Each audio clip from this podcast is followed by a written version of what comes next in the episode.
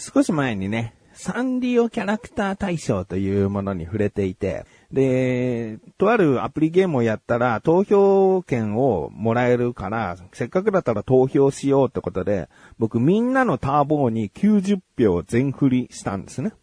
で、そのみんなのターボーの順位ちょっと気になるじゃない。えー、6月11日にですね、結果が発表されました。えー、みんなのターボー、27位。うーん、いや、トップ30に入ってるってそこそこいいよね、とも思うし、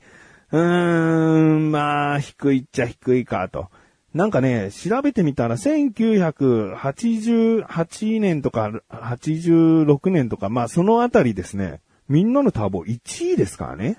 あの、その時にそのキャラクター対象がどれだけの知名度があってっていうことはさておきね。その時はでも1位で人気があったと言っていい時期があったわけですよ。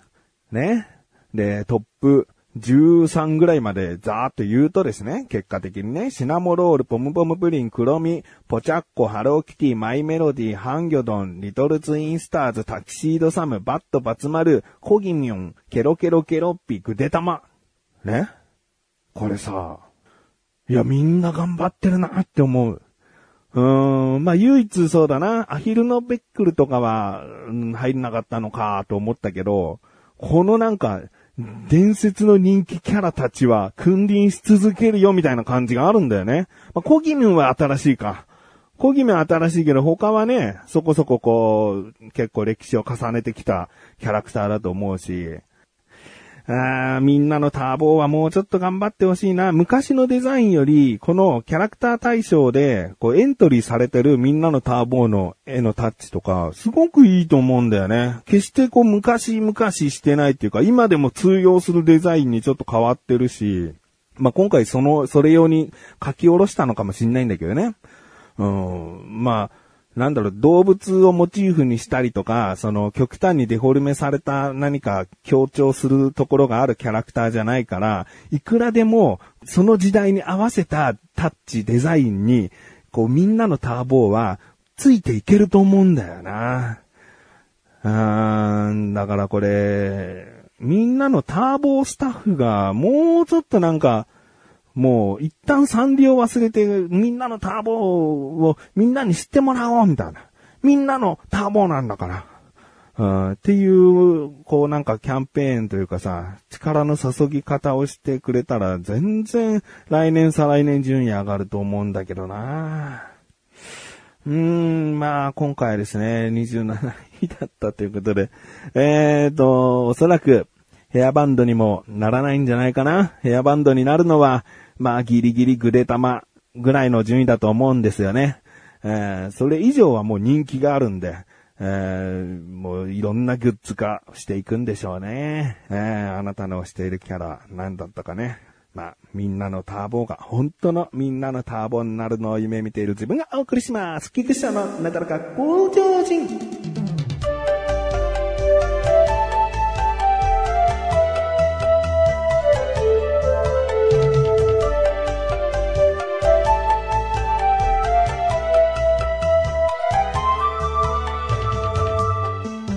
今回話したい話はですね、僕、ネットフリックスに入ったんですね。で、ネットフリックスでずっと見たかったものがそういえばあったと。うん、それがですね、愛の里っていう恋愛リアリティショーなんですね。うん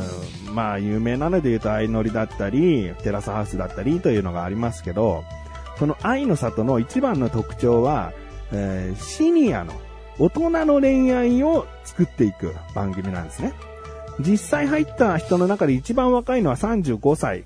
の方だったんですけど、一番年上は60歳でしたね。えー、その中から35から60、まあ、真ん中ら辺の年代が多い。40代の方が比較的多いような構成で、6人、7人、8人あたりで毎回こう恋愛をしていく。で、とある古民家の中に入って恋愛をするんだけど、相乗りみたいに旅行するとかじゃなくて、その古民家の中で、えー、古民家をリフォームするということが一つの目標というか、えー、みんなですることとなっていて、そのリフォームしつつ恋愛を育んでいきましょうという番組なんですね。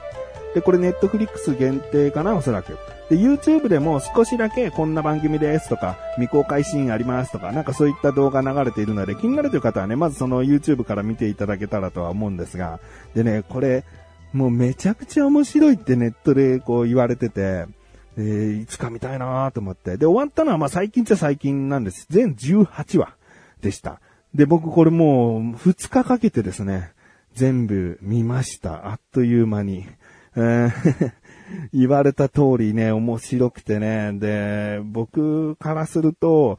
9話までは見ていただきたいって思います。えー、まあ、メインは8話。8話を見たらもうおのずと9話見たくなるし、その8話をまでじゃあ絶対見なきゃダメと思うかもしれないけど、そのじゃあ、そうですね、3話ぐらいまで見たら、もう8話まであっという間。うん、もう3話でやめましたっていう人そんなにいないんじゃないかな。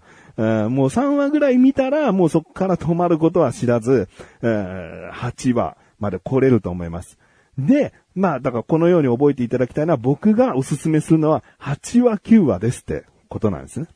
で、もね、そうだな、僕は4話、5話ぐあたりからですね、こう、毎回涙誘うんですよ。泣けちゃうんですよ。うん、別にね、年のよ、こういったね、大人の恋愛が、こう、純愛とは違って現実的で、えー、なんか、あ、こういう恋愛の仕方になっていくんだな、なんていう、もう、もう、そんなの、なんかね、最初のこういった番組が愛の里ですって説明した時にもさ、想像つきそうな感想じゃない？ね、大人になったらこういうことも考えちゃうよな、みたいな。でもね、なんかそういう言葉だけではくくれないような、本当に深いし、決して大人だからって、こう、ちょっと冷静な恋愛が多いわけじゃなくて、やっぱり大好きな気持ちが抑えられなかったり、その人のことを思うとこういう行動をとるしっていう部分がね、ぐさぐさくるんだよね。えー、全18話です。だから9話まで見たらもう半分しかないのかって思っちゃうぐらいあっという間に見れると思うので、ネットフリックス入っている方はね、もちろん、えー、そして愛の里を見たいなと思うだけでも十分な価値があるんじゃないかなと。今、ネットフリックスどういった価格帯かというと、広告付きスタンダードで790円とかだったような気がします。普通のスタンダードだと1400いくらとかなんで、何かこう動画配信サービスとかをサブスクで契約している方で、うん、まあこのサイト飽きちゃったなとか思った時にですね、まあネットフリックスすげえ王道だから、ネットフリックスから入る人のがめちゃくちゃ多いのかもしんないけど、えー、愛の里はですね、ネットフリックスでしか見れないので、今別の動画配信で契約してるよって方はね、えー、一旦じゃあそこやめて、ネットフリックス契約してみようかなみたいな。ことでもいいんじゃないかな。全18話をじゃあ仮に700いくらで見れるとしても損はないんじゃないかなって思いますね。えー、だいたい1話30分前後です。えー、でですね、お気づきの方いますかね？この愛の里っていう作品はですね、あの、愛の里、里って漢字なんですけど、これ音読みにすると、りって読みますよね。となると、愛のりっていう言葉になるんですね。で、相乗りって言ったら、まあ恋愛リアリティショーの元祖というかさ、一番の人気を博した番組じゃないかなと思うし、その番組を、まあ、インスパイアし、して、テラスハウスっていう番組ができたし、さらにそこからどんどんいろんな派生した恋愛リアリティショーがたくさん出てきたと思うんですよね。だから元祖の相乗りっていう言葉が入ってるんです。なぜ入ってるかっていうと、相乗りを取っていたスタッフが制作人なんですね。だから、まあ、相乗りという言葉に全然こう匂わしちゃっても大丈夫な、えー、その人たちが作っている番組なんですよ。で、今さ、こういうご時世だから、ね、いろいろとこう恋愛リアリティショーをこう放送してきて、いろいろな事件事故もありました。誹謗中傷はダメだとか、そういったもう話題もありました。えー、今もたくさんあると思う中、その相乗りのスタッフが作る作品がね、その時に相乗りをやっていたような内容そっくりそのまま似たような構成にすると、絶対どうしても今の時代誹謗中傷出てきちゃうんですよね。そういうところってしっかりと相乗りスタッフも考えていて、ここの愛の里に出てくる出演者たちって嫌なところがほぼないんですね。変わってるな、この人っていうのは、個性として受け入れられる部分で、この人横暴すぎるよ、勝手すぎるよって、なんでこいつがメンバーなんだよって思う、えー、人がいないの。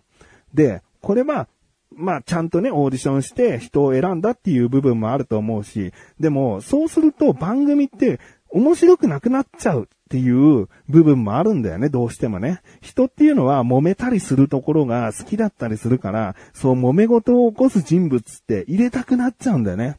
うーん、なんか、ね、ただただ普通に平坦な恋愛してもらって帰ってもらってっていうのをさ、撮ってても、スタッフ側としても、こうね、山も谷もないような話になっちゃうと、つまらないから、どうにかしてって思うかもしれないんだけど、そこがやっぱ今のご時世で、そういったやらせとか、そういった部分にも敏感で、えー、この人にヘイトが集まらないようにしようとか、あの、編集のところどころでですね、ちょっと気配りが入ってるなっていうか、それは多分見てる人にそんなに、こう、鼻につくような気配りじゃなくて、さりげなく、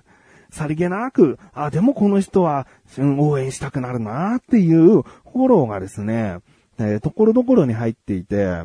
で、僕は非常に見やすかったですね。なんか僕自身がこいつ嫌だなと思わなくても、ネットでこの人叩かれちゃうだろうなって思うことっていろいろなリアリティショーを見ると思うんですけど、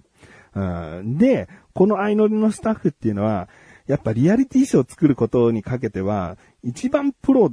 じゃないかなって思うんだよね。というのも、これって全部生活を終えてからおそらく編集してるんですね。だから、どういう構成にしようか、どういう話の割り割り方にしていこうかってことを全部取ってから考えてると思うんで、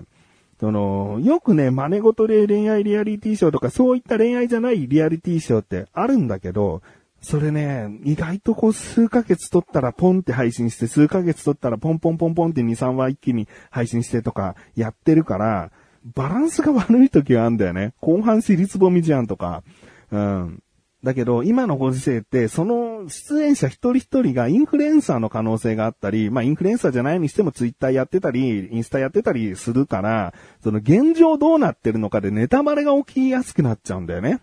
なんかそういうことで、なるべくリアルタイムに近く配信したいっていう制作人の考え方でもあると思うのね。だから、まだ全部は取り切ってないけども、1ヶ月経ったら、もう1回配信しようとか、動画をこう放映しようみたいな、そういうことになってしまうこともあるのかもしれないんだけど、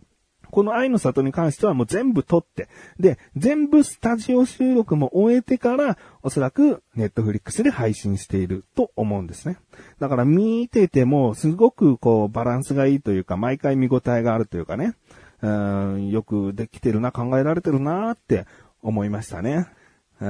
で、まあ、もうちょっとね、もうちょっと言いたいことがあるんだけれども、時間があるので、まあ次回、もう少し言いたいなと思うんですが、僕が言いたいことはですね、あの、愛の里に出ているメンバーの方々は、結構元モデルとか、えー、役者をやっているとか、あの、出役の人が多いです。えー、なんか、それをまたちょっと隠したりもしてます。コンビニ店員と言っているけれども女優をやっていたとか、シングルママで、え、地味な生活をみたいなアピールがちょっと強いけども、実は女優ですとか。なんか、そういう、え、何結局、やらせなのって今思った方はね、僕はそこに一言物申したいんで、それは次回お話ししたいなと思います。